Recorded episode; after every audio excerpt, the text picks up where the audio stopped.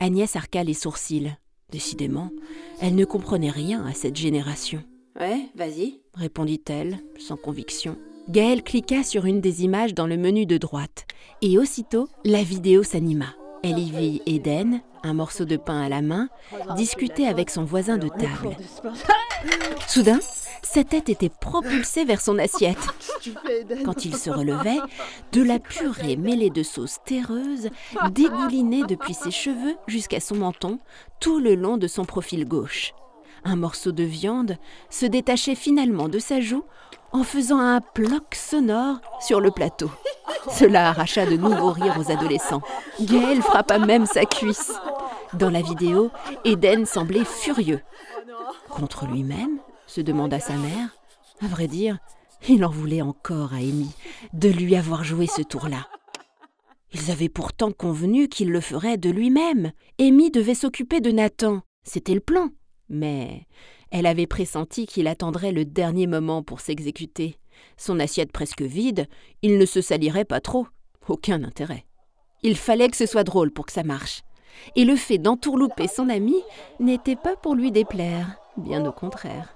On voyait ensuite Eden essuyer son visage comme il le pouvait, avant de s'exclamer Et Nathan sur un ton mauvais. Nathan fut le suivant, le jour d'après, une nouvelle victime d'Emmy.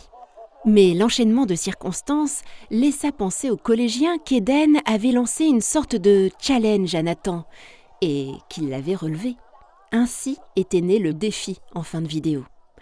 La jeune fille invisible s'en était ensuite prise aux trois pains bêches de la classe de Gaël, au butor de la classe de Célia et à Mathilde, à qui Eden devait son premier chagrin d'amour.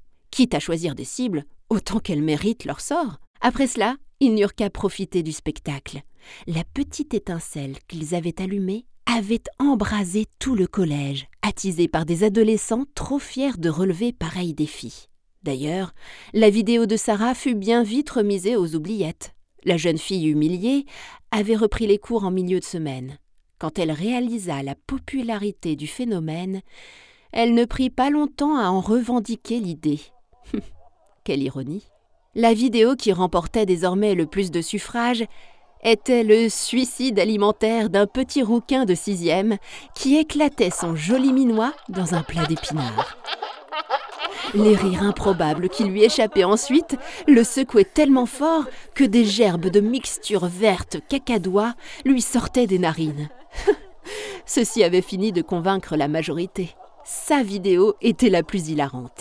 C'est n'importe quoi. Ça n'était pas du goût d'Agnès, bien sûr. Et les profs, les surveillants, ils disent rien. Elle fut piquée par une pensée désagréable et posa un regard sévère sur son fils. Eden, je te rappelle que tu es déjà dans le collimateur. Non, c'est bon, grogna-t-il, en plantant des yeux révoltés dans les siens. Les autres adolescents perdirent instantanément le sourire. J'aime pas du tout le ton de ta voix. Vous pouvez nous laisser? commanda-t-elle au reste du groupe sans quitter Eden des yeux. Ils allaient s'exécuter quand Eden tempêta. Pas la peine. Il se leva d'un bond. C'est moi qui pars. Et quitta le petit bureau d'un pas hargneux, laissant sa mère abasourdie. Décidément, les réactions adolescentes lui faisaient l'effet d'un grand huit. Il fallait s'accrocher et s'habituer au vertige.